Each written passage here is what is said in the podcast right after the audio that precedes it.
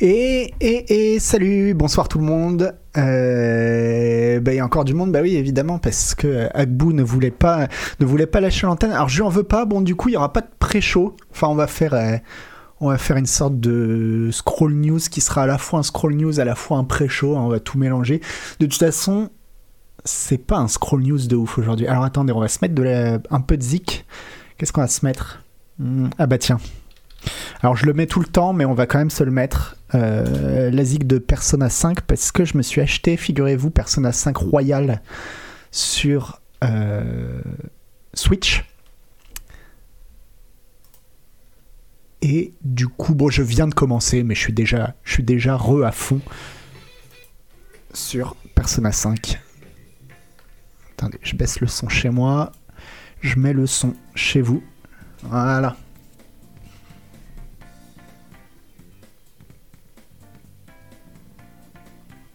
Un petit mot sur Elden Ring avant de débuter, mais, mais bah non, il n'y a plus, plus, plus d'actualité Elden Ring.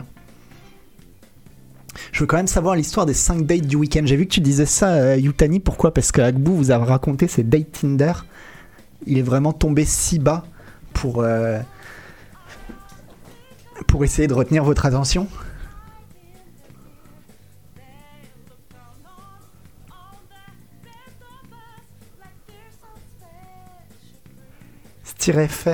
Tu me recommandes la BD de science-fiction Renaissance que je devrais trouver à la médiathèque, elle est très bien.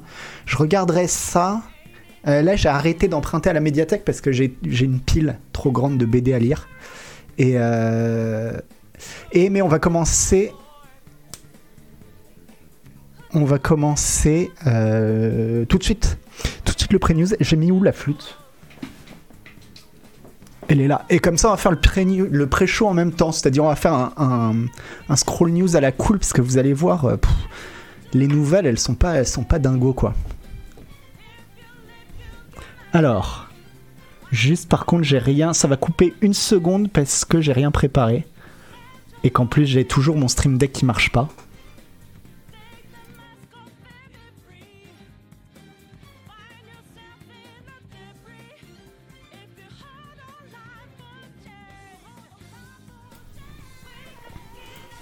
Est-ce que ça marche? Ouais. Ça a l'air de marcher. Et puis, euh, je vais, ça va refaire la même chose. Faut que je prépare un autre truc pour la fin. Hop. Hop, je fous ça comme ça. Hop.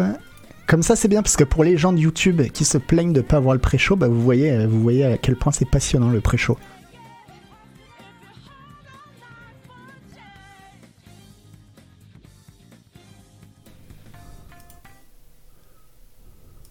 Ok.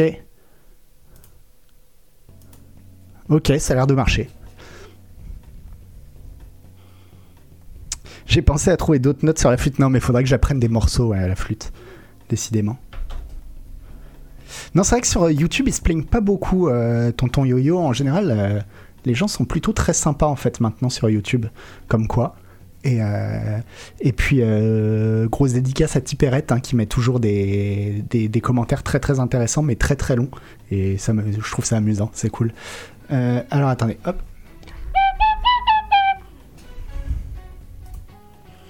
Hop là, mais on commence pas par ça, on commence par... Ah oui, on commence par dire deux mots si vous voulez, bah c'est bien parce que comme ça ça fait un petit peu office de pré-show et vous allez voir pourquoi encore plus après.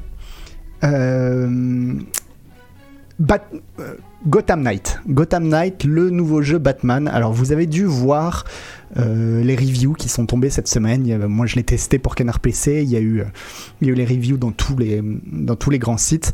Il se prend une avalanche de mauvaises notes, sauf jeuxvideo.com qui lui a mis 16 sur 20. Bon, apparemment, euh, apparemment ils ont bien aimé. Mais, euh, mais non, sinon il se fait descendre de partout. Alors je voulais qu'on regarde un petit peu le- l'article de Jason Schreier. Alors Jason Schreier qui est pas forcément le journaliste le plus intéressant à suivre pour, euh, pour les critiques de, de jeux, parce que bon, son domaine c'est quand même plutôt tout ce qui est business et c'est un petit peu le, le Lucet du jeu vidéo. Mais c'est bien parce que c'est court. Alors, dans Arkham Knight, le jeu, c'est évidemment traduit à la Chouara par le, par le, par la traduction de Google. hein. 16 sur 20 sur jeuxvideo.com, c'est mauvais, non. Euh, moi, j'ai tendance à penser que jeuxvideo.com, en fait, il note sur 10. C'est-à-dire, il n'y a jamais de note en dessous de 10. Donc, pour moi, tu vois, s'ils mettent 17 sur 20, ça veut dire 7 sur 10, en fait. S'ils mettent 16 sur 20, ça veut dire 6 sur 10. Mais même un 6 sur 10 pour Gotham Knight, c'est un peu... euh, c'est un peu euh, gentil, je trouve. C'est le jeu de Batman sans Batman avec les quatre personnages. Tout à fait. Alors dans Arkham Knight, le jeu de 2015 de la série Batman euh, de Warner Bros, acclamé par la critique, vous commencez avec une capacité importante. Vous pouvez planer en utilisant la cape de Batman pour flotter doucement d'un bâtiment à l'autre à travers l'horizon pluvieux de Gotham City. Dans Gotham Knight, un nouveau jeu se déroulant dans le même mythe de bande dessinée, mais, net, mais, mettant en vedette des super-héros différents, à savoir en fait euh, les trois Robins et euh, Batgirl, euh, vous ne commencez pas le jeu avec cette capacité. Au lieu de cela, vous devez le déverrouiller progressivement en accomplissant une série de missions et d'exercices d'entraînement avant de pouvoir vous envoler dans les airs. C'est probablement la meilleure façon de résumer Gotham Knights qui sort vendredi. La prémisse est intrigante. Batman est mort et vous devez incarner l'un de ses quatre, disp- l'un de ses quatre disciples patrouillant dans les rues de Gotham et éliminant des gangs criminels tout en résolvant les mystères laissés derrière eux.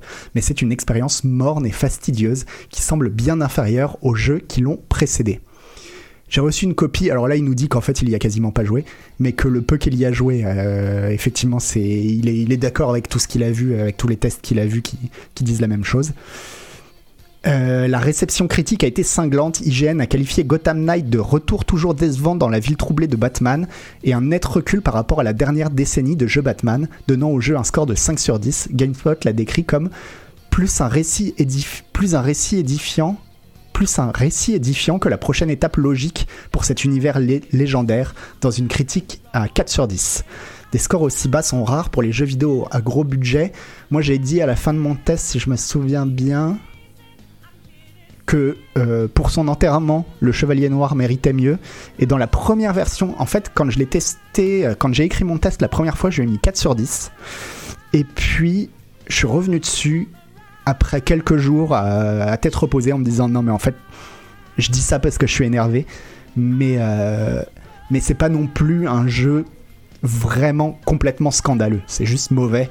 Mais euh, j'étais méchant dans ma review. Et moi, je disais que c'était que le jeu est à la trilogie Arkham ce que Suicide Squad est au film de Tim Burton ce qui est particulièrement déroutant à propos de Gotham Knight, c'est qu'il n'y a pas de microtransactions. À bien des égards, cela ressemble à un jeu en tant euh, jeu service dans les lignées d'Anthem ou The Avenger, conçu pour le multijoueur et plein de rembourrages et de missions générées procéduralement conçues pour vous permettre de jouer pendant des heures.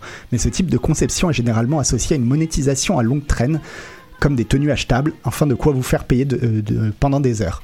Pourquoi un jeu sans microtransactions a-t-il besoin d'un contenu aussi répétitif? En fait, c'est ça le, le gros. Ouais, sur Gamecult aussi, c'est un 5 sur 10. C'est ça le gros souci de ce Gotham Knight, c'est que si vous voulez, les missions, elles sont quasiment toutes générées aléatoirement. Il y a une trame principale avec des missions qui sont à peu près scénarisées, enfin qui sont scénarisées même, qui sont pas passionnantes déjà, mais bon au moins euh, voilà il y a, un vrai jeu. Mais pour faire ces missions scénarisées, ils vous obligent à faire des tonnes et des tonnes de missions aléatoires. Euh, notamment bah, voilà, pour, euh, débloquer la cape, enfin la capacité de se, déplacer dans la ville un petit peu comme on veut, il faut faire 10 missions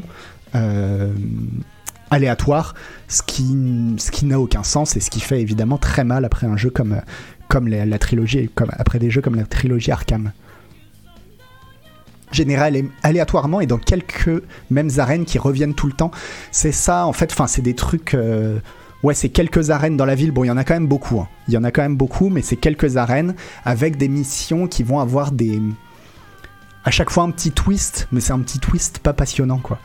Du genre, euh, il, faut délivrer des otages avant de s'en prendre aux gardes, ou alors il faut euh, attraper un. Il y a un trafic d'organes, donc il faut prendre l'organe et l'amener très très vite euh, à une clinique ou des choses comme ça, quoi.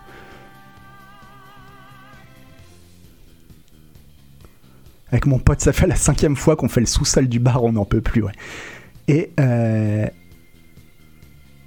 alors que la force des précédents, c'était l'écriture des quêtes. Alors la force des précédents, des Batman Arkham, c'est que c'était des jeux surtout qui euh, qui avançait tout le temps quoi. Enfin où chaque il y avait rien qui était fait par hasard. C'était vraiment euh, il n'y avait pas de gras dans les Batman Arkham. Bon, il y en avait un petit peu surtout sur Arkham Knight euh, le dernier, mais vraiment très très peu quoi. Alors que là, il y a quasiment que du gras. Mais bref, tout ça pour en venir, j'ai vu une une vidéo de Skill Up, la chaîne américaine, je pense Skill Up, et il a une théorie et je pense qu'il a raison.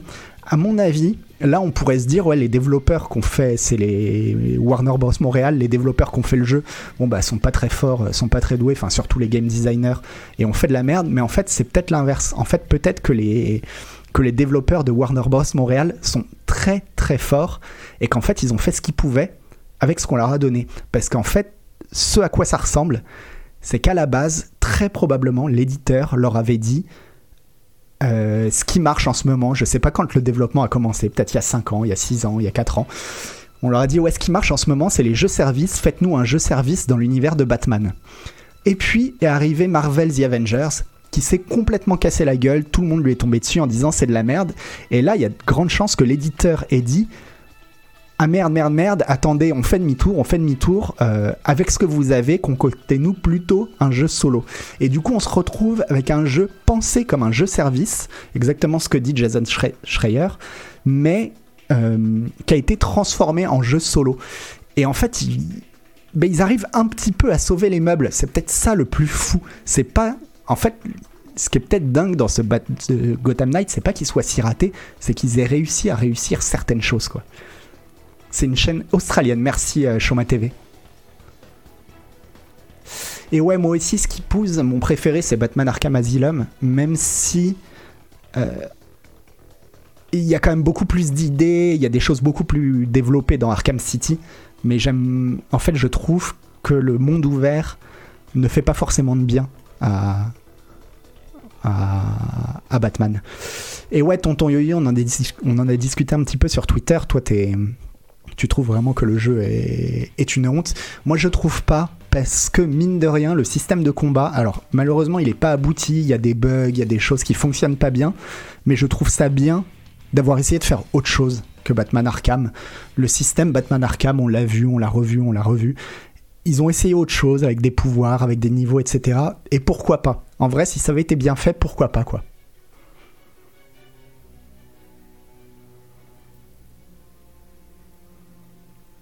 Mais oui, voilà, de toute façon, par rapport, euh, par rapport au, Batman Arkham, il n'y a pas photo, mais même techniquement, quoi. Même techniquement, le jeu est beaucoup, beaucoup moins beau que Batman Arkham Knight, qui est sorti il y a 7 ans, quoi.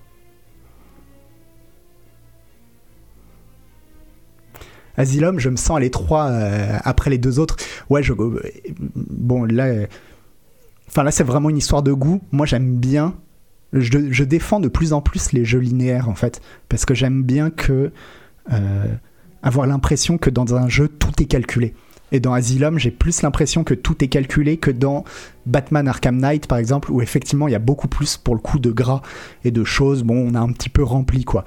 Ceci dit, bon, ça reste Rocksteady, ils font pas du remplissage bête et méchant jamais, c'est toujours trop bien quoi.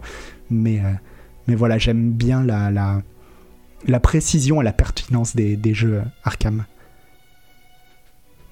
Déjà, le concept du jeu, un Batman sans Batman, je trouve ça foireux. Alors,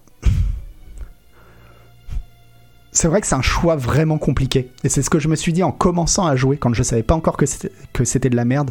À la base, l'idée, je me dis pourquoi pas? Mais tu commences à jouer et tu te dis ouais, ça va être chaud. Ça va être chaud parce que personne n'a envie de jouer Robin en fait. T'as envie de jouer Batman, t'as pas envie de jouer Robin. Mais bon, après, ça pourrait être euh, s'ils arrivent. Enfin, il y a des moyens, il y a des moyens de, y avait des moyens de, de faire quelque chose quoi.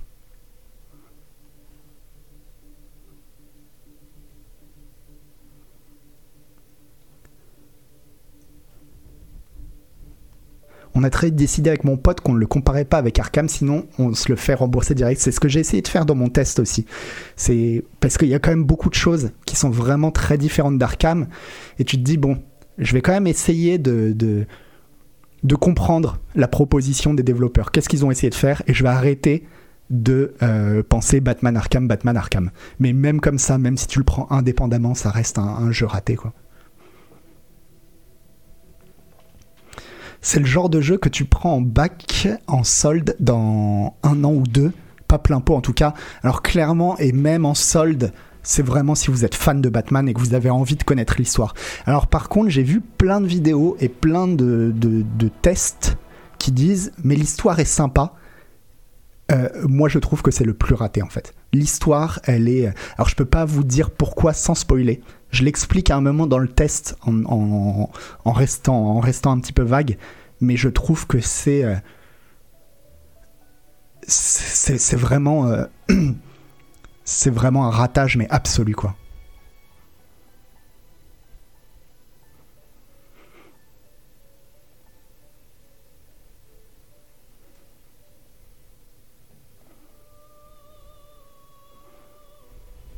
Ouais, voilà, comme dit Tonton Yo-Yo, même offert, le problème, c'est pas juste le prix, vous allez vous ennuyer ferme. Moi, à la limite, je peux y aller, j'aurais pu y aller parce que j'aime vraiment Batman et l'idée de se dire, tiens, bah, comment est-ce qu'on fait un scénario Batman sans Batman? Ça peut être hyper intéressant. Le problème, c'est que c'est raté. Après, si vous aimez, euh, comme moi, euh, un petit peu la narration, c'est intéressant parce que c'est intéressant aussi des fois de voir des jeux ratés et de comprendre pourquoi c'est raté quoi. J'aimerais bien en reparler plus tard. Ouais, remarque, je me, je me fais chier à pas spoiler alors que je sais que vous allez pas y jouer quoi. Donc euh, bon tant pis, une petite zone spoil, je vous spoil pas la fin, mais je vous explique pourquoi selon moi c'est raté. Euh, je vous dirai pas ce qui se passe dans le jeu, mais je vais vous dire euh, je vais vous dire ce qui ne se passe pas dans le jeu. Et ce qui se passe pas, c'est qu'on a donc quatre personnages qui sont euh, les trois Robin et Batgirl qui vont, qui doivent être les successeurs de Batman. L'idée normalement de base, le, degré 1 de l'écriture pour un scénario comme ça, c'est de se dire bon bah alors ils vont tous commencer par partir dans leur sens, chacun de leur côté, et ils vont devoir apprendre quelque chose, et c'est ça le truc des scénarios, ils vont devoir apprendre qu'en tant que famille, que Bat Famille, la somme de toute la bad famille, elle est plus importante que chaque individu. Et qu'il y a des choses qu'ils peuvent faire que s'ils apprennent à s'écouter les uns les autres et qu'il n'y en a pas un qui a raison, etc.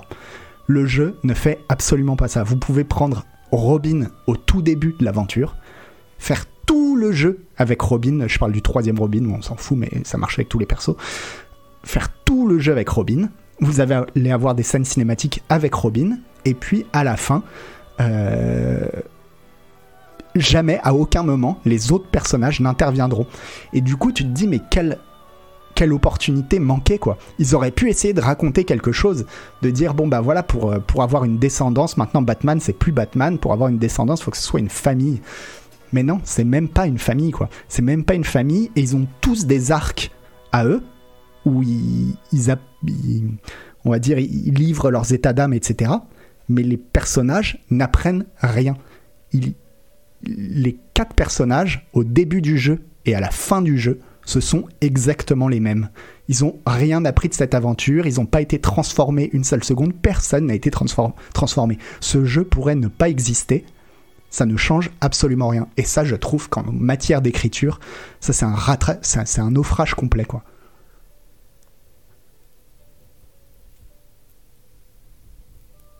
Ou alors, voilà, Jail, ou alors tu fais une guerre de succession entre les quatre persos pour savoir qui reprendra le flambeau.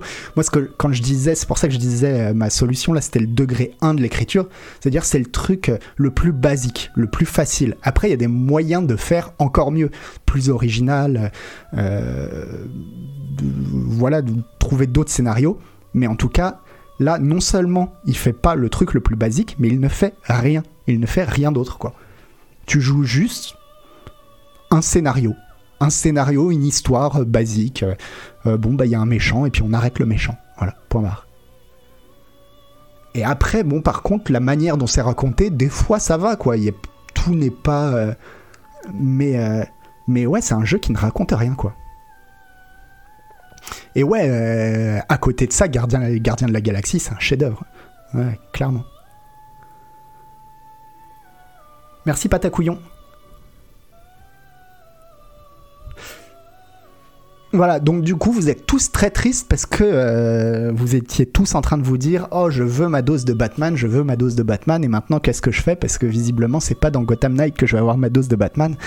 Et c'est là que vous avez de la chance parce que. Alors, ils deviennent quoi? Rocksteady Rocksteady, euh, ils sont en train de développer, si j'ai bien compris, le prochain Suicide Squad. Euh, Donc vous vous dites, ouais, je veux ma dose de Batman. Et ça tombe bien, parce que je suis passé à la librairie pour vous. Est-ce As-tu vu le Gus qui dit que le jeu pourrait être un compétiteur à Elden Ring pour le GOTY Non, mais je veux bien savoir qui c'est. Je veux bien savoir qui c'est pour le mettre dans mon petit, dans mon Death Note. Non, je crois qu'il n'y a pas Batman dans Suicide Squad. Bah, c'est là où justement on verra si Rocksteady, eux, ils sont capables de te faire un jeu sans Batman et que ce soit bien, quoi. Donc, je suis passé à la librairie et j'ai chopé ça. Batman Chronicles. Alors, Batman Chronicles, c'est édité par Urban Comics et c'est une sorte d'anthologie. En fait, c'est une anthologie dans laquelle ils vont publier tout ce qui est sorti sur Batman. Et là, il y a les deux premiers tomes qui sont sortis et ça reprend les comics qui sont sortis en. Enfin. Euh, la plupart des comics Batman sortis en 1987. Donc c'est l'année, donc dedans il y a année 1, parce que c'est l'année de année 1, c'est pour ça qu'il commence qui commence euh, par cette année-là. Il y a euh, qu'est-ce qu'il y a d'autre? Il y a le, one shot Son of the Son of the Demon qui est sur la, naissance, enfin sur la, création, on va dire, de Damian de Damian Marley, j'allais dire, de Damian euh, Wayne. Bref, si vous voulez du Batman, bah moi je vous conseille d'aller sur Batman Chronicles.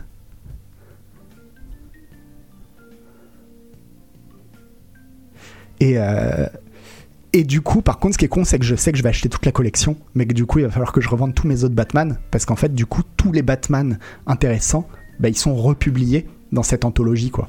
Euh. Bref.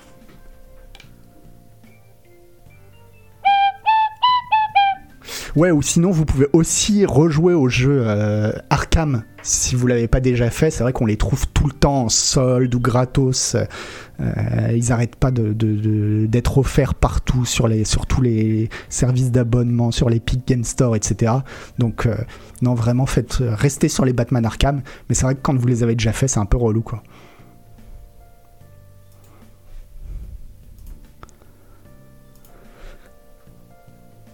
Alors, on a des nouvelles. Bon, cette news, elle est pas ouf. Hein. On a des nouvelles de Starfield. Ouais, bah voilà, vous avez reconnu la, tête. Alors c'est juste que Todd Howard, on rappelle que les promesses de Todd Howard ne,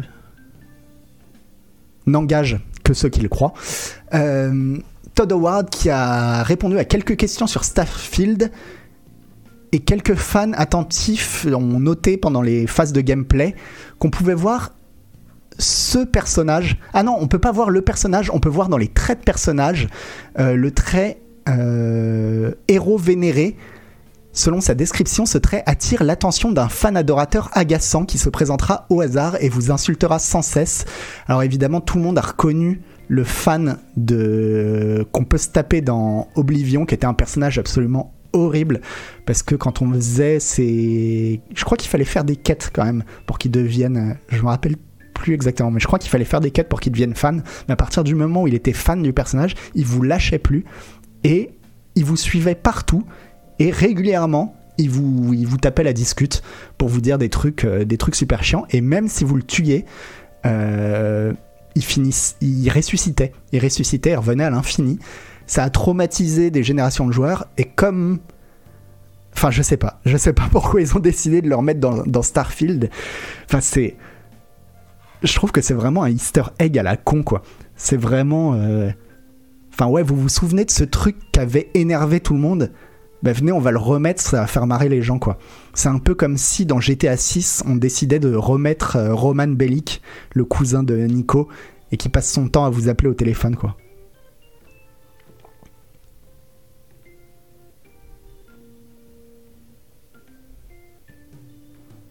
Alors moi je voudrais un jeu type Arkham, mais dans je reviens sur le truc d'avant. Euh, moi je voudrais un jeu type Arkham, mais dans le style du dessin animé Batman. Alors les deux premiers Batman Arkham, euh, Arkham Asylum et Arkham City sont scénarisés. En tout cas le deuxième j'en suis sûr, le premier j'en suis pas sûr. Le deuxième j'en suis sûr est scénarisé par Paul Dini, qui est le scénariste, le créateur scénariste de euh, la série animée Batman. Donc,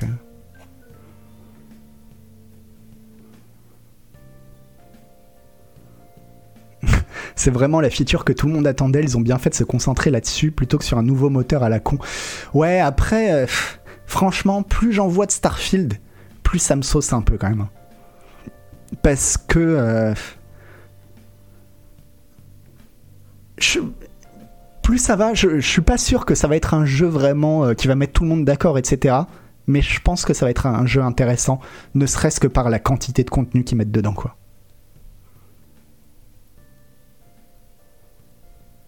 Il faut en attendre plus que Outer Worlds, bah oui. Oui, justement, c'est l'anti-Outer Worlds un petit peu, euh, Nintendo sexuel, parce que euh, il y a un contenu qui a l'air... Le, le, nombre de, de lignes de dialogue dans le jeu, je crois que c'est le double ou le ouais le double de Fallout 4 qui était déjà le jeu avec celui avec le plus de dialogue donc euh, alors ça veut pas dire que ce sera bien mais au moins ils essayent euh, je pense pas que ce soit ce sera juste un, un jeu un peu d'exploration ce sera un vrai RPG je pense quoi ils essayent en tout cas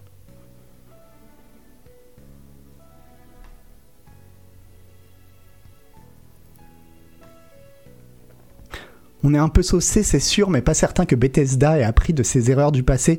Alors je pense par contre que ce sera un jeu qui sera daté dès sa sortie. Dès sa sortie, je pense qu'il aura un côté... euh,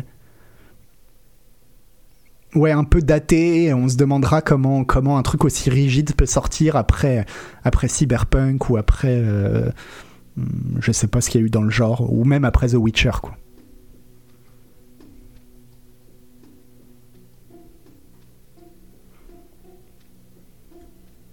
Ouais, et puis en plus, il sera extrêmement buggé. Alors ça, vous l'aurez, vous l'aurez entendu ici en premier.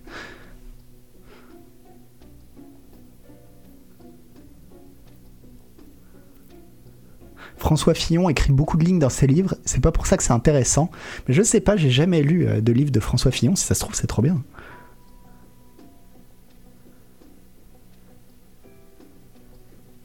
Bref.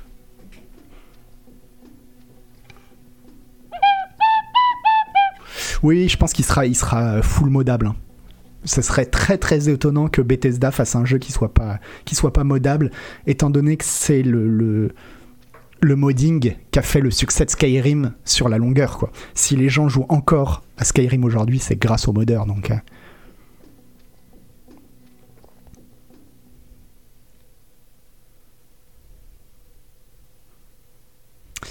Euh, une news très très rapide ensuite. Il n'y a, rien à dire. Ils arrivent à pondre un article sur Kotaku là-dessus, alors euh, alors qu'il n'y a rien à dire. C'est juste que comment il s'appelle déjà le scénariste de Yakuza, Masayoshi Yokoyama, qui est euh, donc le scénariste des Yakuza et qui est aussi maintenant le directeur du studio des Yakuza, qui a admis que en fait Yakuza Like a Dragon était complètement inspiré de One Piece. Ouais. Euh, le producteur admet qu'un morceau a eu une influence massive. Alors un morceau c'est One Piece en fait. Euh, donc le jeu est complètement inspiré de One Piece en fait. Et ça m'a fait marrer parce que j'aime beaucoup One Piece. J'adore Yakuza Like a Dragon. Et j'avais pas du tout tilté. Mais une fois qu'il le dit, tu te dis ah mais c'était évident en fait. C'est évident que Ichiban c'est une sorte de Luffy en fait euh, de One Piece et que même ses compagnons, ils ont tous un côté, ça ressemble vraiment, ouais, ça ressemble vraiment à, One Piece et ça me fait penser à, un- à une critique que j'avais lue dans un journal sérieux, je sais plus quel journal, qui parlait de One Piece et qui disait le- ce qui est bien dans One Piece, l'intérêt de One Piece, c'est une ambiance de joyeuse anarchie et c'est vraiment ça qu'on retrouve dans Yakuza euh, Like a Dragon et à mon avis qui fait que moi que vraiment je l'adore et que je l'adore même euh, autant si ce n'est plus que les autres Yakuza, c'est que c'est vrai qu'il y a- ce côté anarchie mais joyeuse. Tout le monde est joyeux parce que, parce que Ichiban il est joyeux en fait et qu'il a envie d'y aller à fond. Euh, et voilà, ça m'a fait marrer que ce, soit, que ce soit inspiré de One Piece, mais il n'y a pas grand chose à dire de plus.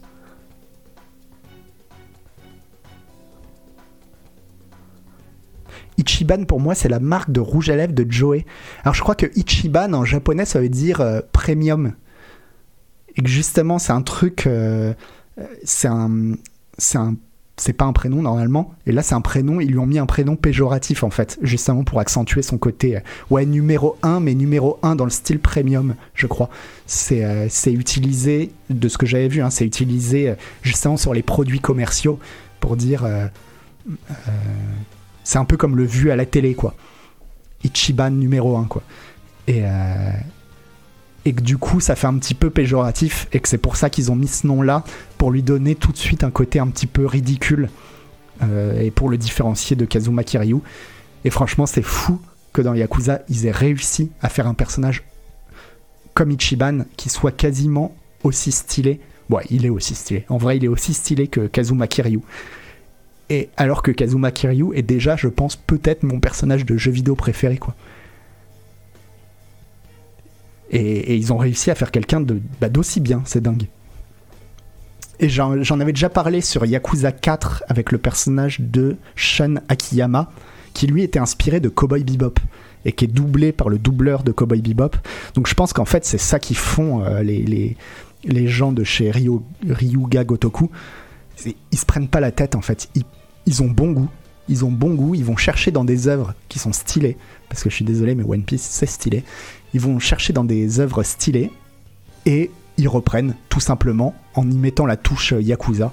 Et, euh, ça fonctionne quoi. Comme quoi, il n'y a pas besoin de réinventer la roue. Ouais, il est hyper touchant, Ichiban.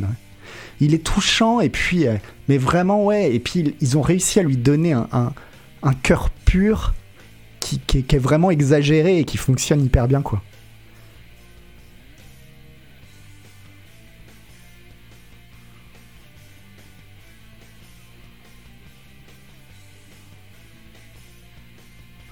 C'est un vrai héros qui pense aux autres, ouais, mais en même temps, il a aussi. Euh, c'est parce qu'il est complètement con, quoi.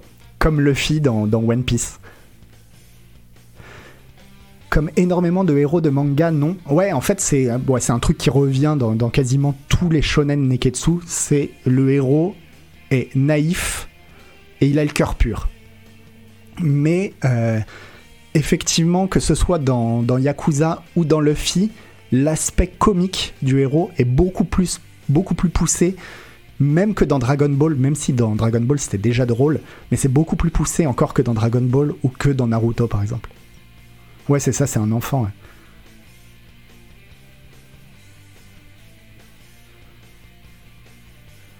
Bref, ça c'était juste pour vous parler de, mon du truc qui me fait plaisir cette qui me fait plaisir mon jeu à moi quoi.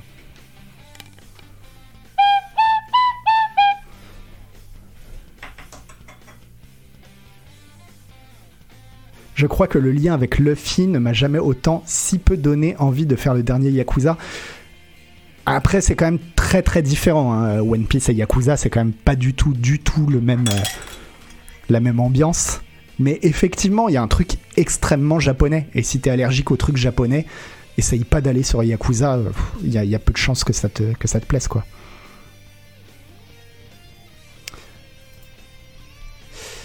Alors, des nouvelles de Tencent Figurez-vous.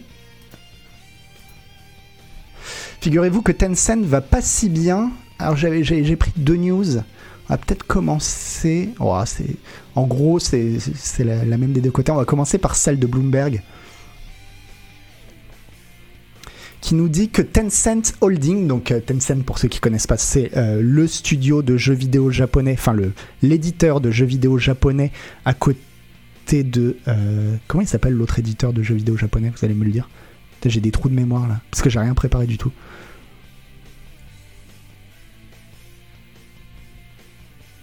À côté de NetEase, merci. À côté de NetEase, Tencent, c'est le gros éditeur de jeux vidéo. Euh, japonais, j'ai dit, ouais, chinois, excusez-moi, excusez-moi, excusez-moi. je...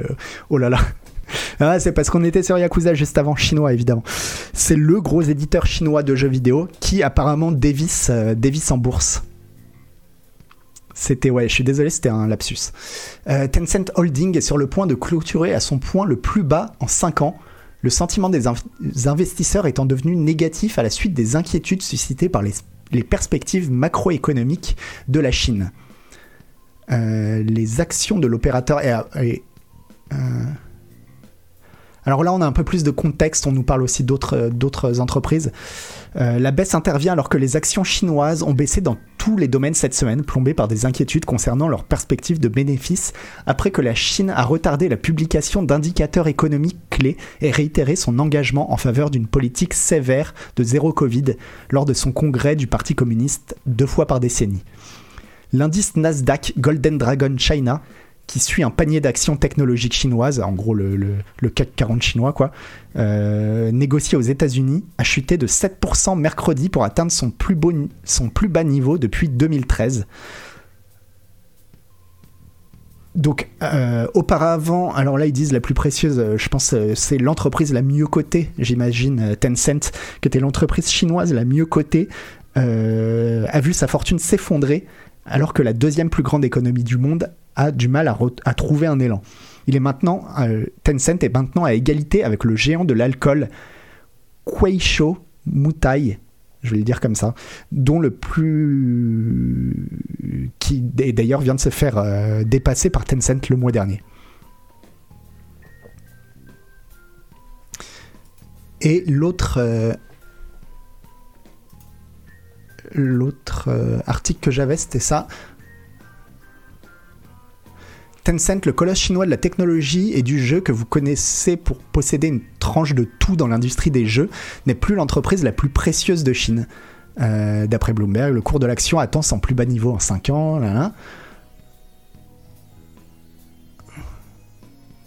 Voilà, cela aurait été impensable l'année dernière lorsque Tencent se négociait entre 50 et 90 dollars par action et était facilement la société la plus cotée euh, en Chine, mais la fortune de Tencent a été mise à mal par l'environnement domestique de plus en plus hostile. Une combinaison de la répression technologique de la Chine, de politique Covid, COVID stricte et euh, d'une croissance économique généralement en baisse. Du coup, Tencent a perdu 650 milliards de dollars de sa capitalisation boursière depuis le début de 2021. C'est dingue quand même. 650 milliards de dollars.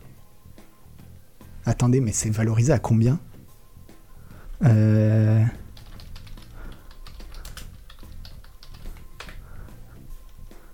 Merde, valorisation Tencent.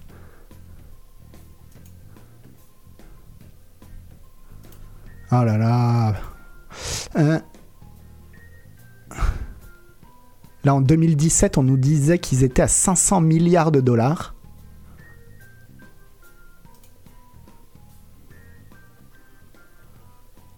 C'est vraiment de la merde, Microsoft, euh, euh, Bing, Microsoft Bing. Ouais, je pense qu'il y a une traduction, il y a une erreur de traduction. Je pense que c'était des millions. On va regarder. Parce que 650 milliards, ça me paraît un peu énorme.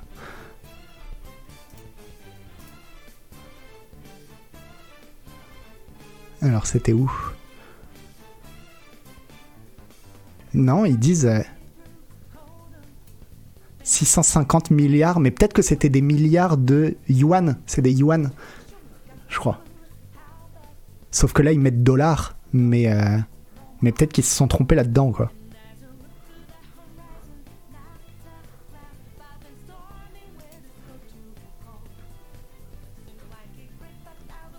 Parce que, ouais, bref. C'est pas impossible. Moi, ça me paraît impossible. Mais. Alors, attendez. Euh, actualité.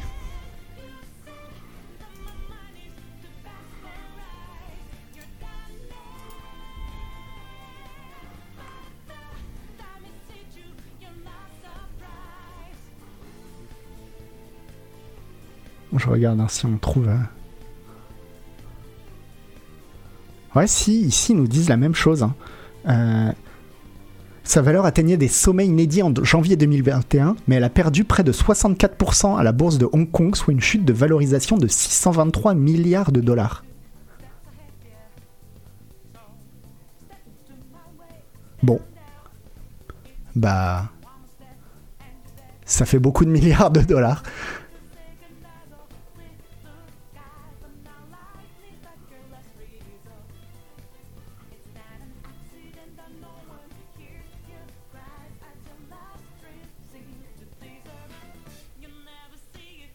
Ah, c'est des dollars de Hong Kong. Mais oui, c'est des dollars de Hong Kong, c'est ça. Effectivement. Mais du coup, je pense que cet article, par exemple, il dit de la merde en fait. Enfin, il dit une baisse de 623 milliards de dollars, mais c'est vrai que si tu comprends pas et que c'est pas indiqué que c'est des dollars de Hong Kong, c'est pas la même chose quoi. Ouais, voilà, il est à deux- le- le- l'entreprise est valorisée à 1980 milliards de dollars de Hong Kong, mais ça fait combien en dollars de Hong Kong euh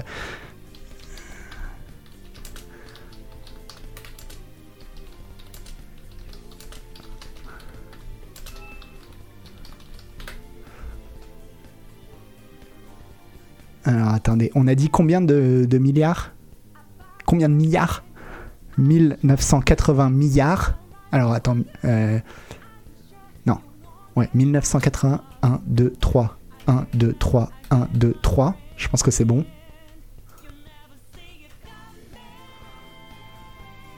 On va s'amuser après, vous allez voir. Ça va être trop bien.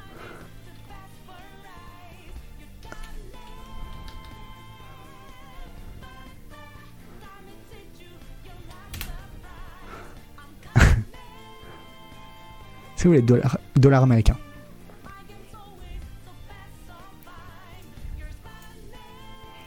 Un, deux, trois, un, deux, trois, un, deux, trois, mais non, c'est pas possible. Ah Faut diviser par 6, d'accord. Quelqu'un nous dit faut diviser par 6.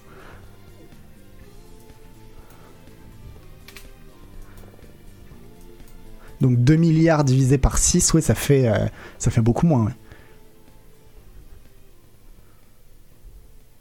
Ah oui, il suffit de mettre euh, mille- 1980 en fait, c'est vrai que je suis bête. Donc ça fait euh, 252 euh, millions en fait. Non, attends, parce que ça c'est des milliards 1980. Donc ça fait 252 milliards en fait. Ouais. C'est 252 milliards USD. Voilà.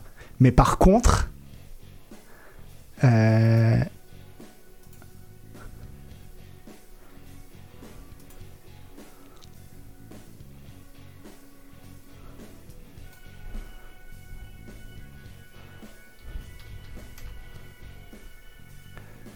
ça fait pas beaucoup de bitcoin en fait.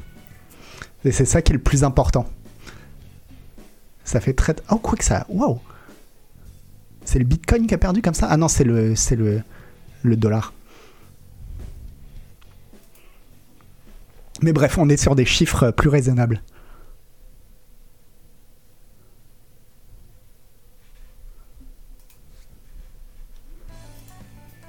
Mais je trouve ça un peu. euh, Je trouve ça un peu fou quand même les articles, euh, même là, hein, de PC Gamer, qui nous dit euh, 650 mille- mille- euh, milliards. Ça, c'est le signe du dollar américain. hein. Enfin, je sais pas si. euh, Normalement, si c'est des dollars euh, hongkongais, tu mets ce signe plus HK derrière, quoi.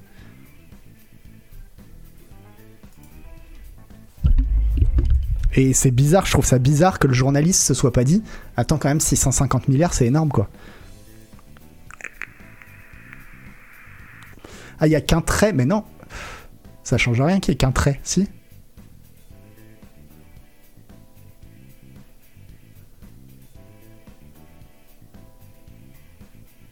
le, signe dollar, il n'y a qu'un seul trait quand tu le tapes sur le clavier. Ouais, tu mets HKD, ouais.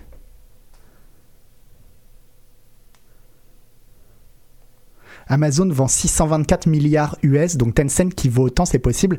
Ouais, qui valent autant, mais pas qui perdent 650 milliards, quoi.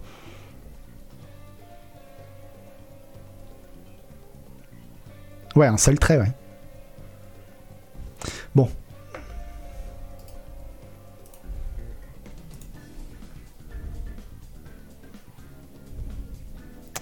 Et donc tout ça, bon, euh, on le voit, hein, ça, ça, ça vient de plusieurs choses. Ça vient du fait qu'il y a eu le congrès du, du, Parti communiste où l'ancien président chinois a fait un malaise et a dû être évacué. Et puis euh, ça vient aussi du donc et de la politique générale visiblement qui rassure pas les investisseurs. Ça vient de la stratégie zéro Covid qui commence à peser très très fort sur l'économie chinoise et euh, les, les investisseurs commencent à en avoir un petit peu un petit peu marre.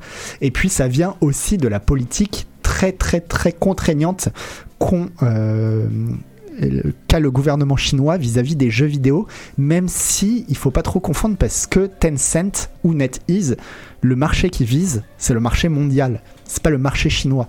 Donc à la limite, que les choses soient difficiles, que ce soit difficile de vendre des des des jeux vidéo en Chine, je suis pas sûr que ce soit tellement le problème de Tencent. Un petit peu, évidemment, enfin c'est même un peu beaucoup, mais pas. Euh, voilà, ils, sont sur un marché mondial, donc. Euh, et d'ailleurs, Tencent, ils ont racheté. Euh, est-ce que c'est eux qui ont racheté? Ouais, c'est Tencent qui a racheté Quantic Dream, je crois.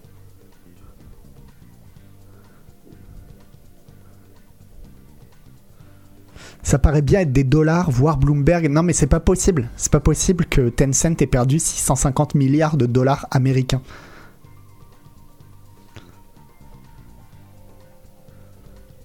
Je sais plus, c'est ou Tencent ou NetEase qui a racheté, euh, qui a racheté Quantic Dream. Mais donc, euh, et le but, c'est pas de vendre des jeux Quantic Dream en Chine. Le but, c'est de vendre des jeux NetEase et, euh, et Tencent, ou Tencent dans le reste du monde. Ouais, c'est NetEase pour Quantic Dream, mais c'est le même, c'est la même, c'est le même objectif, quoi.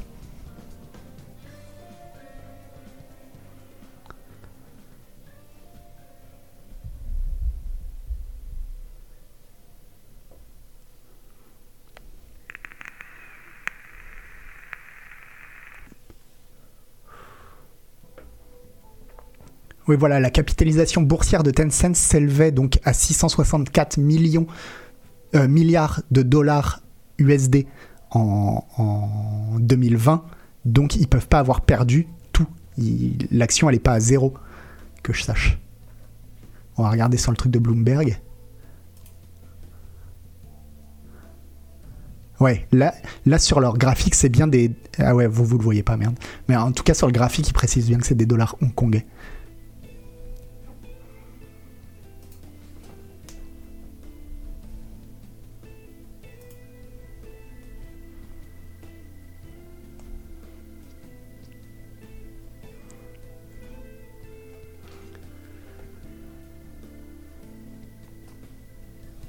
Non, c'est des dollars hongkongais, c'est tous les journalistes qui ont copié, collé la même chose. Ouais, mais moi, ce qui m'étonne, c'est que c'est des articles, euh, tu vois, un peu éco, économiques, et que je suis d'accord que quand tu fais un article comme ça, il y a des choses qui te sautent pas aux yeux. Mais vous voyez, même moi, je suis pas, je suis pas économiste. Quand j'ai vu ils perdent 650 milliards, tu te dis non, il y a un truc qui déconne. Les chiffres, ils sont pas bons, quoi. Les calculs, ils sont pas bons, quoi.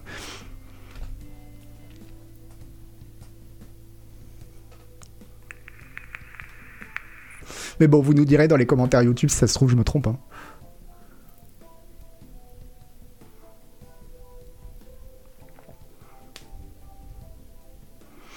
Alors, et ce sont avant tout des news investisseurs. À la fin, Tencent n'a ni gagné ni perdu de l'argent. Cette news veut juste dire que si quelqu'un voulait acheter tout Tencent, il aurait à débourser 650 milliards de moins. Euh, de dollars hongkongais, on le précise. Mais euh, alors, ça c'est à la fois vrai, à la fois faux. C'est-à-dire, euh, le, la cotation boursière ne représente pas force, ne représente pas en tout cas une perte, une perte directe, mais euh, mais en fin de compte si un peu. Parce que euh, bah pour plein de, pour plein de raisons quoi, pour plein de mécanismes, euh, ne serait-ce que la capacité à emprunter, le fait de rassurer les actionnaires, le fait de garder le dirigeant à sa place, enfin l'équipe de direction, de direction à sa place, enfin ça a des conséquences réelles en fait une, une baisse de cotation, surtout une baisse drastique de cotation. Ça dépendra, après ça dépend de plein de choses, ça peut être ça peut passer et finalement on s'en fout, mais ça peut avoir des conséquences réelles et c'est déjà le cas pour Tencent qui a en fait lourdé énormément de monde. Je crois qu'ils le disent, c'est dans cet article là qu'ils le disent.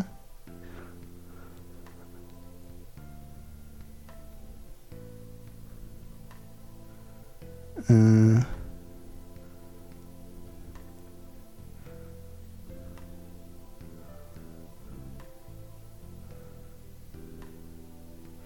attendez, non, c'est pas là. Ça devait être dans l'article de Bloomberg alors. Il y a une grosse vague de. Euh, de licenciements chez Tencent. Donc ça ça a un impact réel en fait.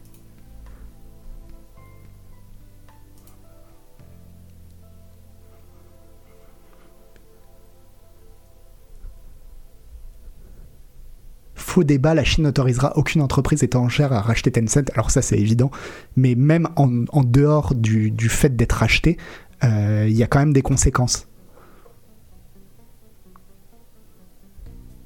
Je vais pas rentrer dans le détail parce que déjà les détails je les connais pas euh, je les connais pas bien. C'est pas c'est pas mon métier. Je suis pas je suis pas économiste.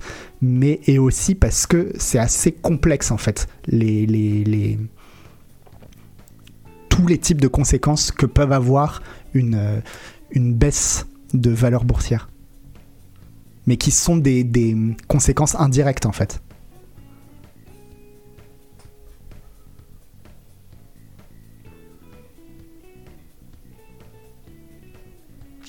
Bref.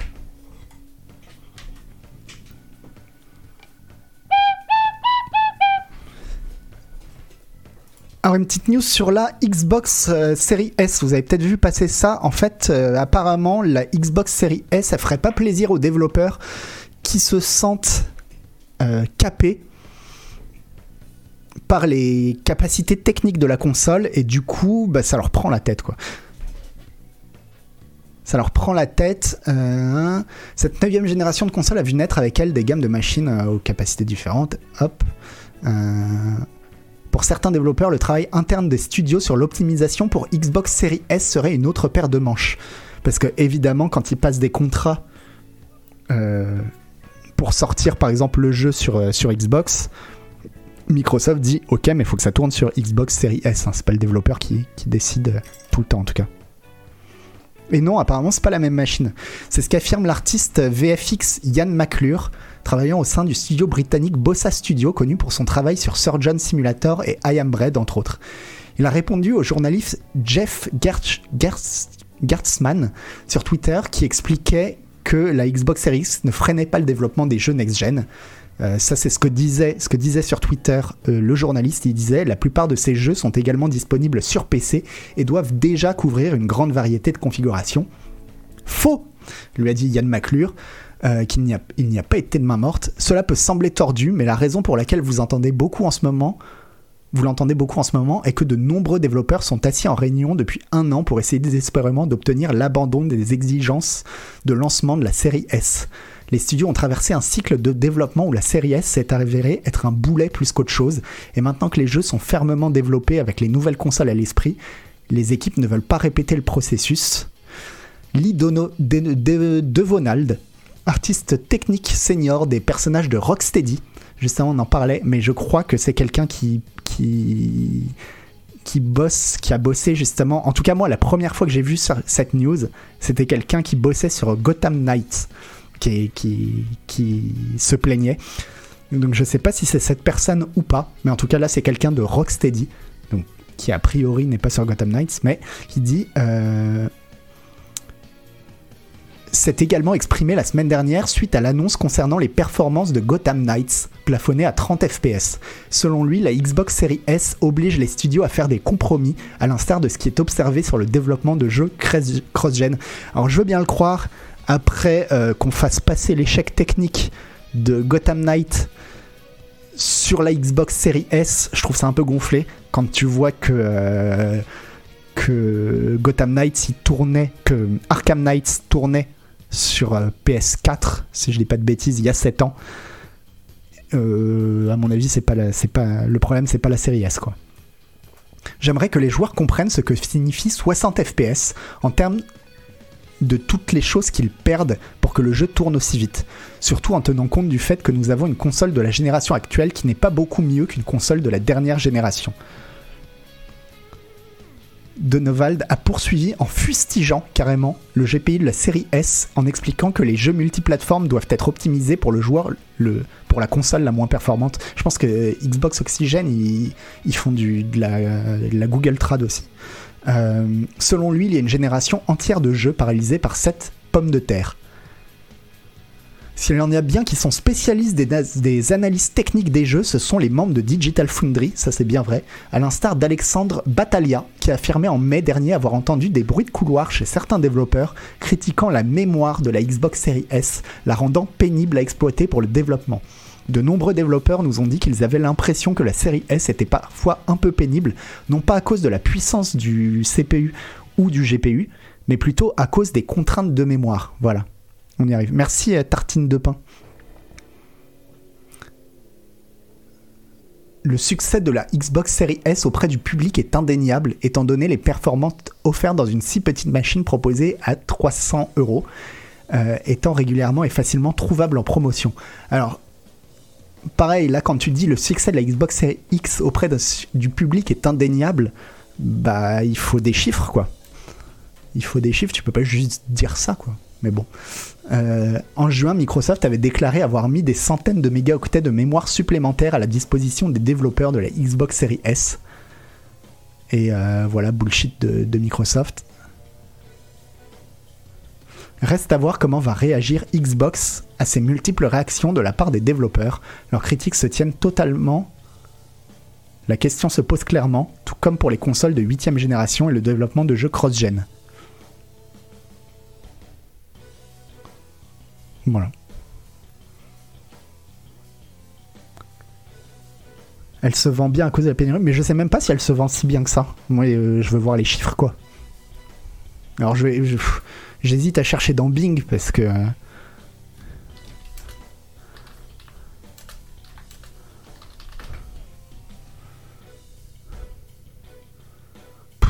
non mais, ah, non mais vraiment Bing. Et on peut aller sur Google depuis Bing.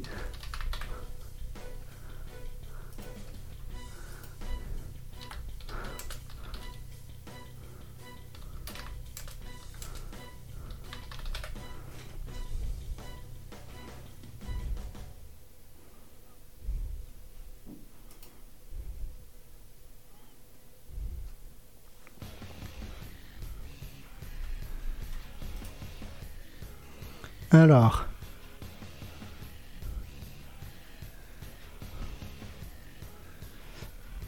Ah, là, on voit juste les.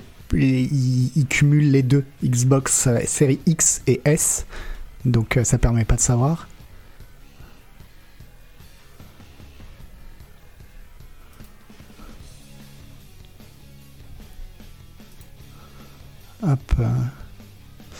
Alors Microsoft a annoncé que la Xbox Series X et S était le, le plus gros lancement de console Xbox.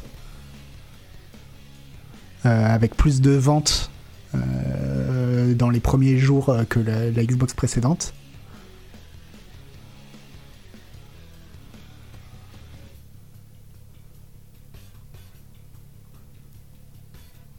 Ouais, mais ils font pas la différence. Hein.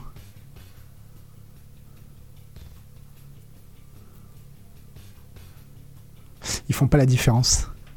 Ouais, faut aller chez Oscar le maire, effectivement, il vous dira.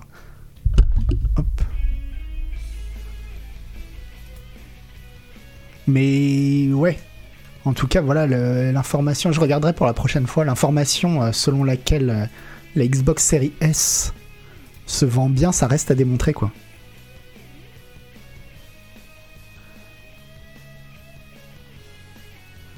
Si on n'a pas de données pour le nier, c'est indéniable techniquement. C'est, tu marques un point.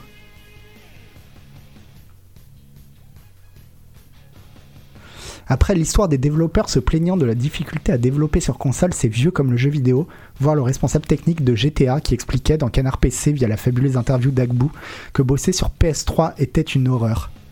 Ouais, j'imagine que de toute façon, n'importe quelle console c'est compliqué, mais là, euh, Bon, ce qu'ils ont l'air de dire, c'est que c'est vraiment euh, ouais, un problème de mémoire qui fait que t'es es capé, quoi. Mais. Euh.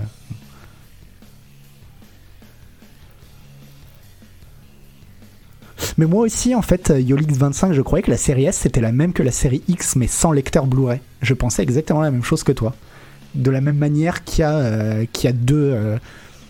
qu'il y a deux PlayStation, une avec un lecteur et une sans, et une sans, sans, sans lecteur, mais en fait non pas du tout, c'est pas, c'est pas la même puissance.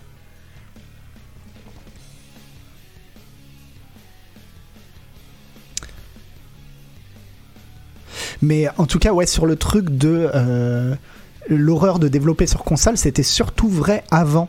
Surtout vrai parce qu'avant la PS4, euh, Xbox euh, One, ouais, ou peut-être cette génération, je sais plus. Mais en tout cas, je crois que plus ça va, les architectures des consoles de toute façon maintenant sont des architectures de PC. Donc euh, les, les, les, soucis pour développer sur console, c'est pas comme du temps de la Game Boy quoi. Où là la Game Boy quand tu voulais développer un jeu sur Game Boy, il fallait le penser en amont sur ça va être un jeu pour la Game Boy quoi. Et on le voit bien d'ailleurs aussi avec la Switch. On voit que sur la Switch, je pense que ça doit être beaucoup plus facile de développer, enfin de porter des jeux sur Switch que ça ne l'a jamais été sur aucune autre console de Nintendo.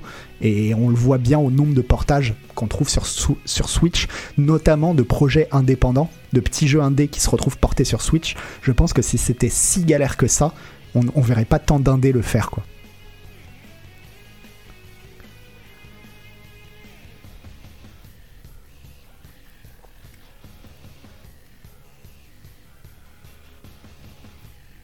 Même Ludostri, ah même Oscar Le Maire, il fait pas le détail pour la.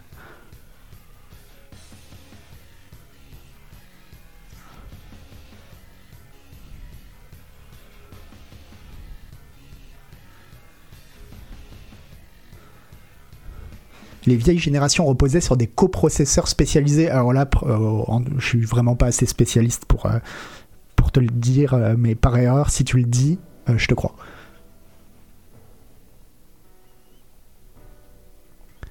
Les derniers chiffres que je trouve, nous dit Liam FL, nous donnent une répartition 50-50 entre série X et série S. Ok. Bon, dans ce cas-là, oui, effectivement, ce serait, ça, irait plutôt dans le sens d'un de, succès, ouais.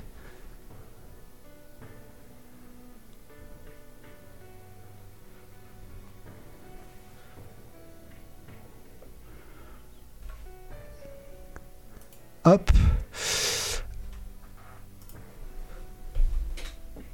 Alors vous avez dû voir...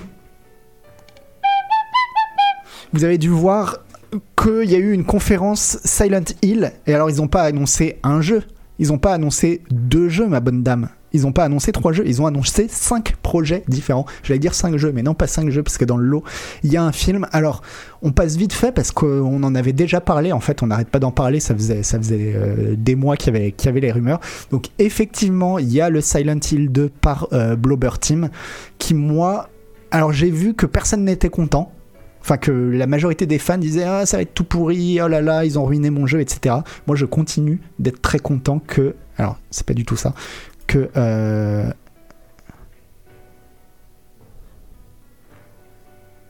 ah mais il y a pas. Bon, y aura, vous aurez pas d'image du trailer de, de de, du Silent Hill de Blobber Team, mais moi je suis très content et je laisse la chance à Blobber Team de pouvoir pour une fois faire un jeu qui soit pas juste joli, mais qui soit aussi un, un, vrai bon jeu vidéo quoi. Ouais, mais les fans de Silent Hill, on leur avait promis un jeu de Kojima Del Toro. Non, mais faut faire le deuil. Euh, faut faire le deuil. Euh, Kojima, ça fait 6000 euh, ans qu'il est plus chez Konami. À un moment, va falloir que ça rentre dans la tête des gens, quoi.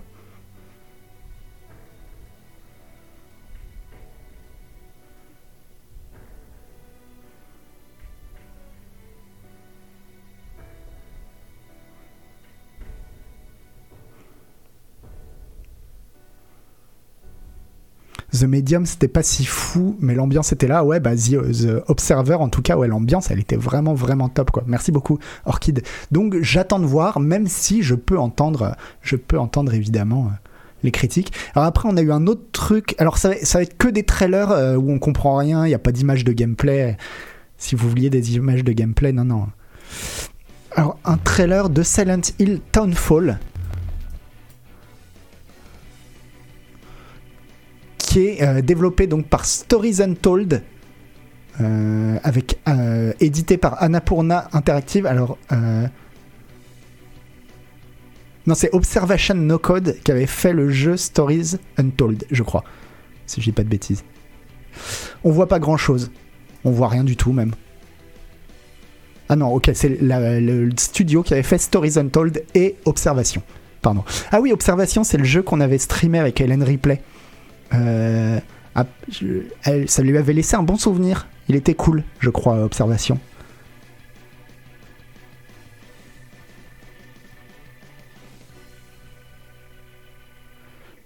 Et donc voilà, bon, on a, on a cette image d'une sorte de téléportable avec des, des images un petit peu bizarres.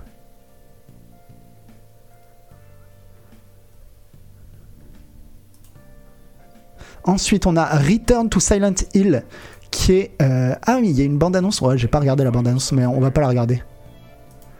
Bon, bref, il y a un nouveau film. Il y a Silent Hill 3 par Christophe Gans. Euh, pareil, j'ai envie de lui laisser sa chance à Christophe Gans. J'en profite pour dire qu'il y a eu une super vidéo. Attends, qui est-ce qui a fait ça? De Monsieur Bobine sur l'histoire de, Canal Plus et et du cinéma. Les liens entre Canal Plus et cinéma. Une super vidéo qui dure une heure. Et, euh, et où j'ai appris plein de trucs aussi sur le Silent Hill de Christophe Gans. Donc euh, ça, me donne encore plus envie de lui laisser sa chance. C'est quand même quelqu'un qui a essayé de faire quelque chose pour le cinéma français. Donc vas-y Christophe, moi je suis derrière toi. Observation 9 sur 10 quand même. Ah voilà, elle avait mis 9 sur 10, donc elle avait vraiment aimé, donc, euh, donc pourquoi pas.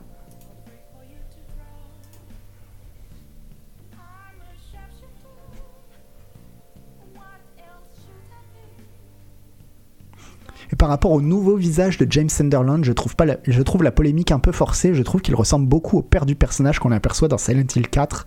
Et je pense pas que ce soit un hasard. Ouais, et puis même, euh, c'est vraiment. euh,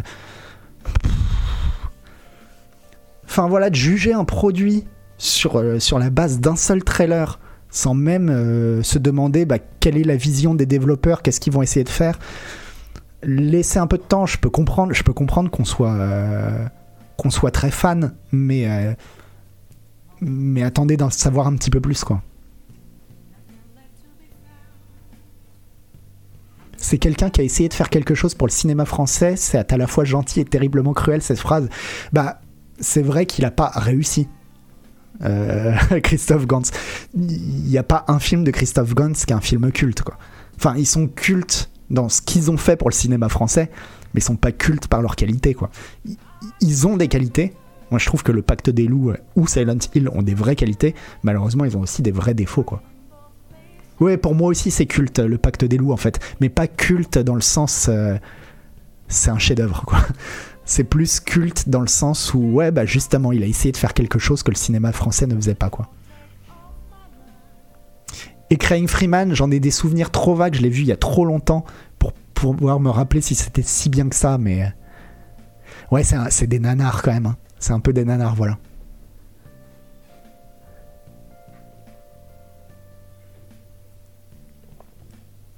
Oh. Ouais, bah Pitoff aussi a essayé, ouais. Non, mais pas que Pitoff, justement, c'est- de ça dont il parle dans la vidéo. Il y a eu aussi Jean-Pierre Jeunet, enfin surtout Marc Caro en fait. Enfin, Jean-Pierre Jeunet quand il était avec Marc Caro. euh, et là, pour le coup, ça c'était des purs films, quoi. Bon, Delicatessen un peu, mais surtout La Cité des Enfants Perdus. Alors, ça, c'est un chef-d'œuvre, La Cité des Enfants Perdus. Si on est là à parler du pacte des loups, c'est qu'il a pas complètement raté. Ouais, ouais, c'est ça, euh, c'est ça, tonton Yo. Je sens, c'est pas comme le vidoc de, de Pitoff, qui apparemment est une sombre merde. Je l'ai pas vu, mais j'ai vu plein de vidéos sur, sur le Pitoff, sur le, sur le vidoc. Non, non, le pacte des loups, il a des vraies, vraies, vraies très bonnes qualités. Il y avait des choses que j'avais adorées, moi, dedans. C'est juste, pour moi, il a un défaut. Et ce défaut, il s'appelle Samuel Le Bihan. Mais bref.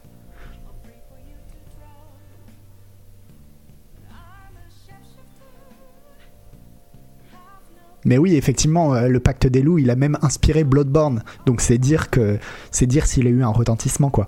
Mais là où il a pas réussi, c'est que le but, c'était d'avoir un vrai un vrai développement du cinéma de genre en France.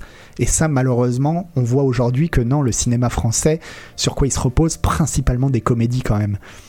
Et que le cinéma de genre, malheureusement, il y a eu des vrais, vrais, vrais efforts auxquels a participé Christophe Gans, auxquels ont participé Caro et Genet, auxquels a participé. euh, Ah putain, le mec de Doberman.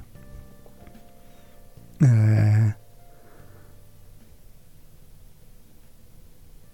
Enfin voilà, il y a eu des vrais essais, malheureusement, Yann Kounen, voilà, Yann Kounen, ou, euh, ou Gaspard Noé, et que malheureusement, ça a pas pris, quoi. Ça a pas pris, voilà.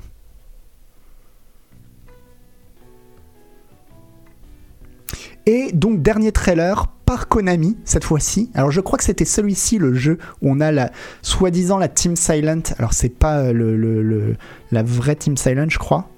Mais euh, en tout cas, voilà, un jeu euh, Silent Hill par Konami. Et alors, celui-ci, j'avoue, me fait vraiment très très envie. Je vous laisse un petit peu le trailer sans le son, mais.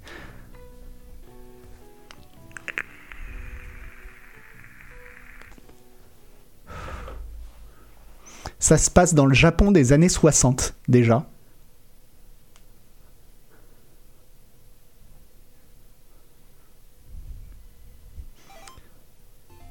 Après, Dupieux, c'est du genre aussi à sa manière. Ouais, non, non, mais il y a, un cinéma de genre français qui existe toujours quand même. Ce que je veux dire, c'est qu'eux, ils ont essayé d'en faire un truc euh, qui, devienne mondial, quoi, qui aille taper les Américains euh, dans leur domaine.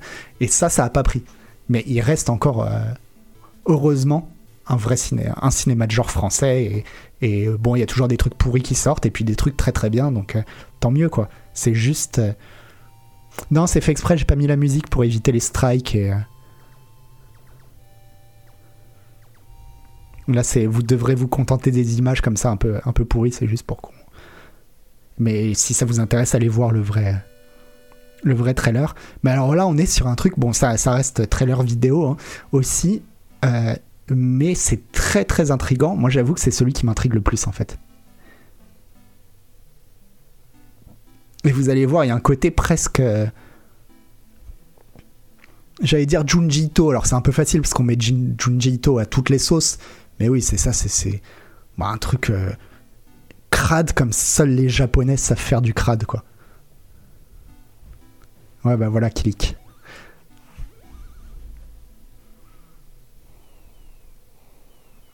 Ouais, c'est toujours Silent Hill, mais j'aime bien, j'aime bien. Ils prennent, euh, ils prennent une direction, euh, une direction euh, très très très très différente. Et ça, ça me plaît.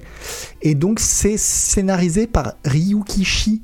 Alors 07, euh, je, ne sais plus comment ça se dit, mais normalement ça se dit en japonais, qui est un auteur de visual novel. Alors j'ai regardé ce qu'il avait fait, je connais aucun des jeux auxquels il a participé, mais apparemment c'est un, auteur de visual novel qui a un grand succès au Japon. Donc bon, Mais en tout cas, là où je suis très très content, surtout avec ce jeu, c'est que et mais les autres projets aussi, j'ai l'impression que c'est le cas aussi, c'est qu'en tout cas ils sont pas en train d'essayer euh, de transformer Silent Hill en Resident Evil. Et ça vraiment, je trouve ça très bien. Euh, il faut qu'ils continuent d'être sur une horreur beaucoup plus dans l'ambiance, beaucoup plus sur l'atmosphère. Ça, ça me fait vraiment très plaisir, quoi. C'est l'auteur de Higurashi, et Umineko, deux trucs surcotés. Ok, bah, je, je peux pas en parler, je, connais ça, je connais absolument pas. Mais Les larmes du Styx nous dit lui que c'est un sacré récit d'horreur, euh, Igurashi. Donc euh, je ne sais pas, je vous laisse. Euh. Merci Dirlo. Et bah voilà. Donc voilà, ça fait beaucoup d'annonces. Alors le seul truc, c'est la c'est qu'évidemment, dans les cinq projets qu'ils ont proposés, bah, il y aura des trucs euh, qui seront moins bien que les autres. Moi, si parmi les cinq, il y en a un qui est vraiment très très bien, ça me suffit, j'ai pas besoin de plus. Mais c'est vrai qu'il y a aussi un côté, on a l'impression que qui tire dans tous les sens, quoi. Il tire dans tous les sens avec l'espoir que bon bah dans les dans l'eau il y aura bien un truc bien quoi. Et je pense, je pense effectivement que dans l'eau, il y aura un truc, il y aura un truc bien. En tout cas, c'est tout. C'est tout ce que je leur souhaite. S'ils peuvent arrêter avec Pyramid Head, ce serait sympa, merci. Bah justement, tu vois, dans le, dans le dernier projet, là, Silent Hill F, j'ai l'impression qu'au moins, euh, ils se. Ils mettent de côté l'héritage, quoi. Et ils arrêtent de, ils arrêtent de, de, se regarder et d'essayer de, de, vivre sur les gloires du passé. Donc, euh, donc ça me fait plaisir. Et on termine avec une bande-annonce. Alors on va pas regarder toute la bande-annonce parce qu'elle est longue. Hop, c'est la bande-annonce de Final Fantasy VII 16 qui va sortir sur PlayStation et sur PC. Je vous mets pas le son non plus. On, va juste regarder vite fait. Euh, pour que je puisse vous dire euh, en gros ce que j'en pense. C'est un trailer cinématique hein, aussi. Je vous laisse, regarder vite fait.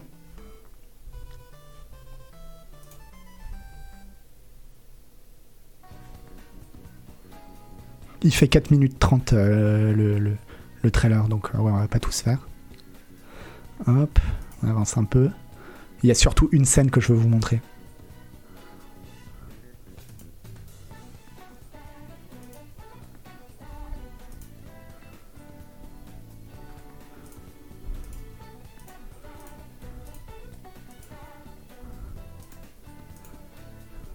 Crois que c'est là. Ouais, c'est normal qu'il n'y ait pas de son.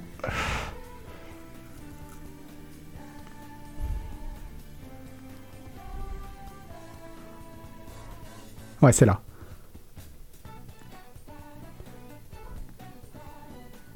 Voilà. Il y a un gosse qui se fait repeindre le visage de sang. Et, euh, et je vais pas vous mentir, ça m'a un peu fait plaisir en fait. Alors non pas que j'aime la violence euh, pour la violence, mais parce qu'ils avaient dit que le Final Fantasy 16 serait un Final Fantasy plus sombre, et visiblement ils étaient sérieux.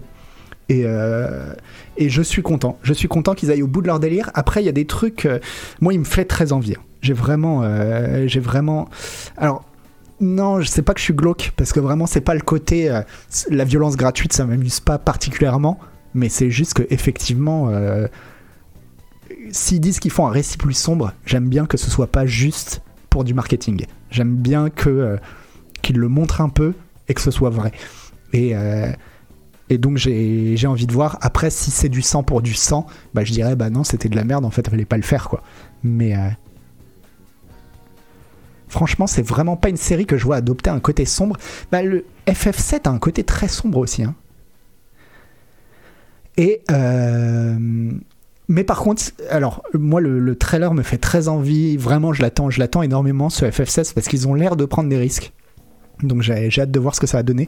Il y a quand même des choses que j'aime pas. Et notamment en fait c'est les décors. Alors les décors ils me donnent pas envie de me balader à l'intérieur. C'est voilà, c'est beaucoup de désert, beaucoup de cailloux. Euh, beaucoup de trucs. Euh. Enfin, ça donne pas envie de se balader dedans, quoi. Alors, ok, c'est sombre, bon, très bien. Mais il faudrait voir aussi, bon, c'est Final Fantasy, il faut un peu de magie aussi, et j'aime bien quand même qu'il y ait des plaines avec des, ruisseaux, des lacs, etc. Quoi. Euh, et ça, c'est le seul truc qui me fait un peu peur. J'espère que ça va pas. Et puis on entend à un moment euh, quelqu'un prononcer le mot de chaos. Et j'ai un peu peur. J'espère que, euh, que ça va pas être un navet comme Final Fantasy Origins, quoi.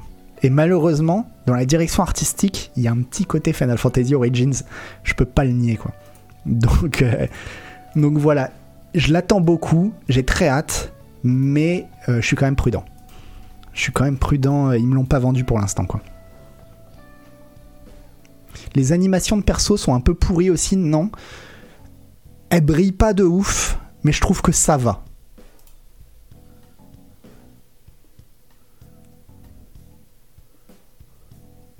Franchement, bon, en plus là c'est de la cinématique. Mais tu vois, les combats, dans les combats ça va quoi. Les combats, ça a l'air d'envoyer. J'espère qu'ils ont gardé un système qui rappellera beaucoup le système de Final Fantasy VII Remake. Parce que pour moi, c'est un des meilleurs systèmes de combat du JRPG moderne.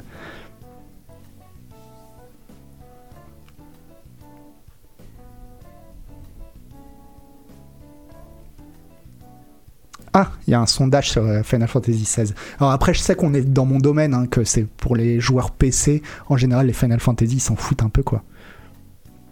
Meilleur système que Xenoblade 2, ouais, je trouve. Euh, Nintendo sexuel, c'est pas exactement la même chose. Les deux sont bien, je trouve. Mais moi, je trouve le système de combat de FF7 Remake absolument parfait.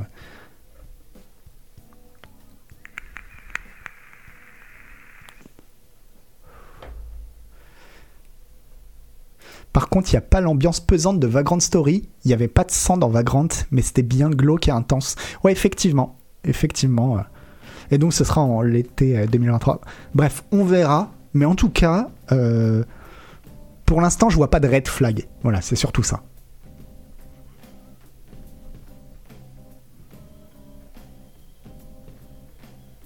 Ouais, et évidemment, la musique est ma boule. Ouais, je voulais pas mis parce qu'on va pas se faire strike. Mais euh, Bon, comme d'habitude, s'il y a un truc sur lequel j'ai absolument aucun doute sur un Final Fantasy, c'est que la musique sera dingue. Ça, c'est toujours le cas.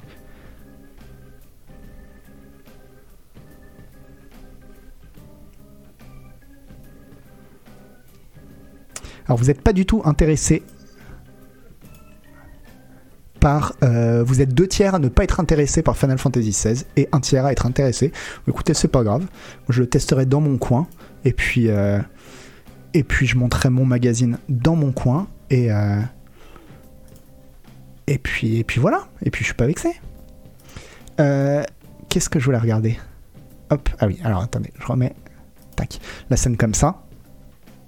Pas de monde ouvert, gros red flag. Ça dépend. Franchement, ça dépend parce que. euh, faut voir comment c'est fait. Faut voir comment c'est fait. si c'est.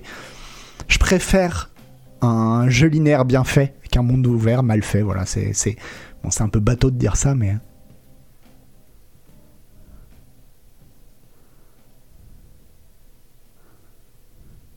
Il y a tellement de monde ouvert chiant en termes de mécanique, quête histoire, que je préfère une, structure d'histoire bien faite qu'un open world raté. Ouais, voilà, c'est ça, c'est. Mais bon, c'est bateau, hein, c'est juste, on préfère un jeu réussi à un jeu raté, et que effectivement, le- au moins un, jeu linéaire, ça peut permettre de cadrer vraiment l'aventure, et ça peut être pour le mieux, quoi. Est-ce qu'il y a d'autres rédacteurs chez CPC qui aiment Final Fantasy ou je suis isolé? Ouais, je suis, euh, absolument le seul. Ouais. Euh, Julie, elle aimait bien. Mais, euh, là, actuellement, je pense que Jules aimait bien aussi. Je me trompe peut-être. Mais, mais non, là, je suis absolument le seul.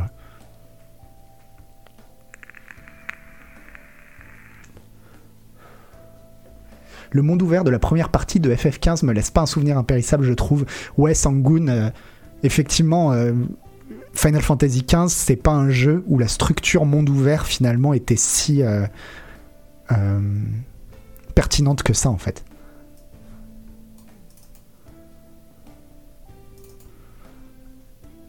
Non, mais il en faut, il en faut pour tous les goûts et moi je sais que ouais, j'apporte la petite couche, la petite couche atomium dans ce magazine quoi.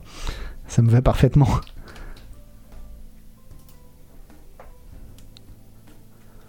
Hop. Et alors, vers qui on va faire un, un, un raid?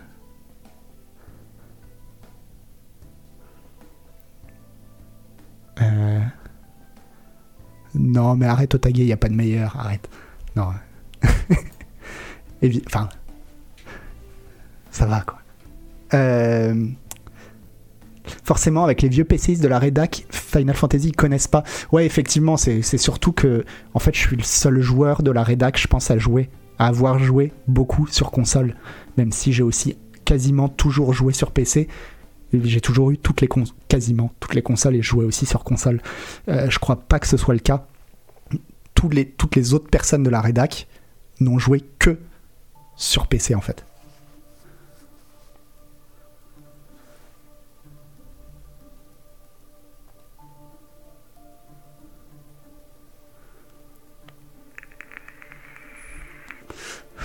Non, effectivement, en plus, la partie linéaire de, de FF15 est pas mieux. Mais justement, Edway PNL, tu vois, je me dis, plutôt que de faire un jeu complètement bancal où ils n'ont pas eu le temps de finir, ils auraient dû ne pas se prendre la tête à faire un monde ouvert et dire, bah, ça va être un jeu linéaire.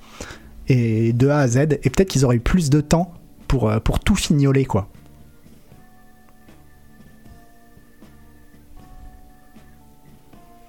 Hmm.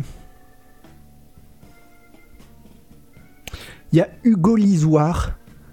Alors, je regarde pas trop les streams d'Hugo Lisoire. Je crois que c'est des trucs. euh, Attendez, je regarde ce qu'il fait. Non, je sais pas ce qu'il fait.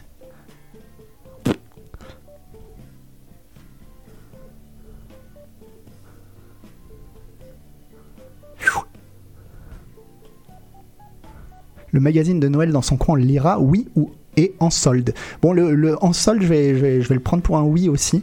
Donc ça fait quand même 94% de oui. hein.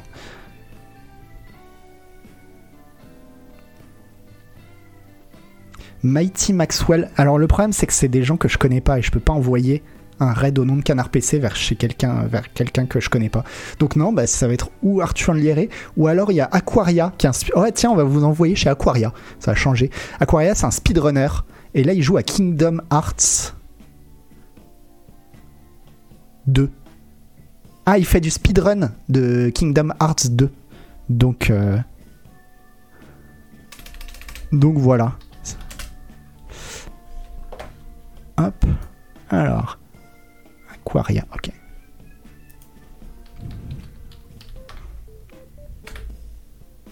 Donc voilà, comme ça, on vous envoie chez un, chez un speedrunner. Pourquoi ça n'a pas marché?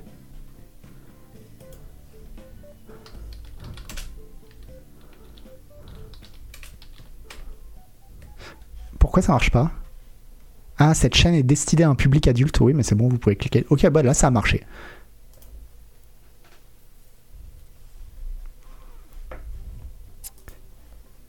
Et du coup, je vous fais des gros bisous. Et puis, euh, on se retrouve euh, la semaine prochaine. Enfin bon, vous, vous serez sur la chaîne Canard PC bien avant ça. Donc, euh, amusez-vous bien. Et puis, et puis, et puis, reposez-vous bien. Tchuss